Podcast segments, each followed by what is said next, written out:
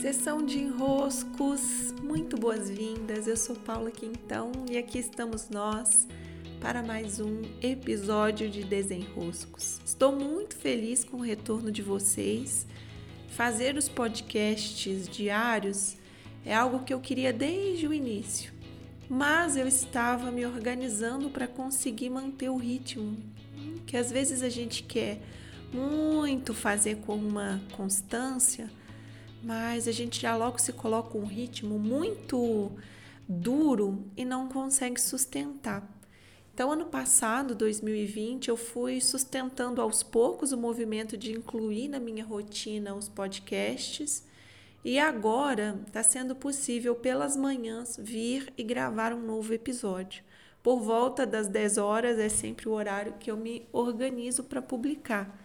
Mas, claro, né, como eu sempre brinco por aqui, não é olho de santo, eu digo para mim mesma.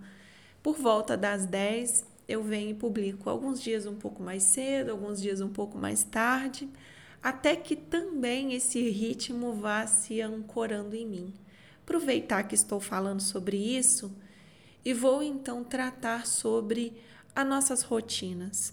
Eu percebo nos movimentos de negócio e isso eu digo porque meu principal, minha principal atuação é como mentora de negócios. Né?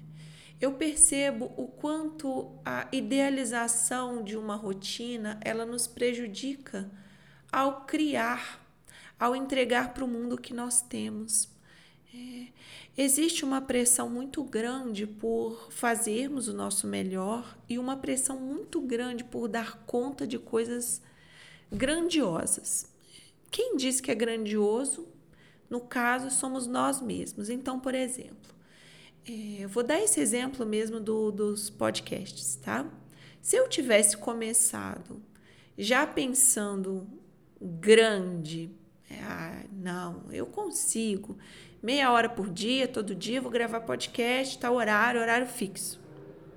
O que teria acontecido? Eu teria colocado uma pressão muito grande sobre a minha rotina, idealizando um movimento. Idealizar um movimento é querer fazer caber na rotina aquilo que você sabe que dá conta, mas que ainda não é teu ritmo, não é não tem um espaço para aquilo, não tem em você uma constância daquilo. Então, para tudo que nós vamos ancorar constância, não é assim só pela disciplina. Porque pela disciplina apenas a coisa não se sustenta depois.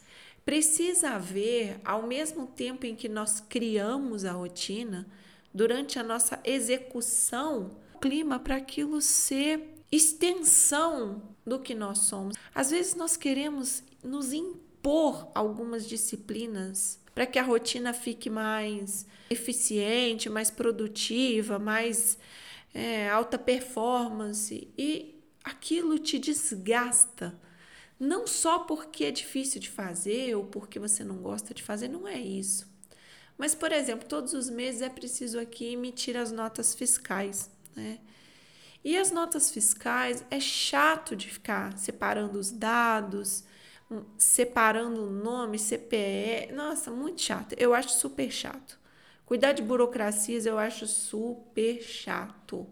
Mas faz parte da minha rotina. Então, no dia em que eu tenho que fazer essa atividade, o que que eu organizo? Organizo a minha mesa, preparo alguma coisinha às vezes para deixar um cheirinho agradável no ambiente, um incenso, uma vela, ou se eu quiser beber alguma coisa mais gostosa, preparo, né, uma bebida, talvez uma uma vitamina mais gostosa ou uma bebida mesmo, né, um vinhozinho, algo que possa me acompanhar no trabalho, para que aquele momento que é de desgaste na rotina fique mais harmônico, fique mais parte de algo mais integrado a mim.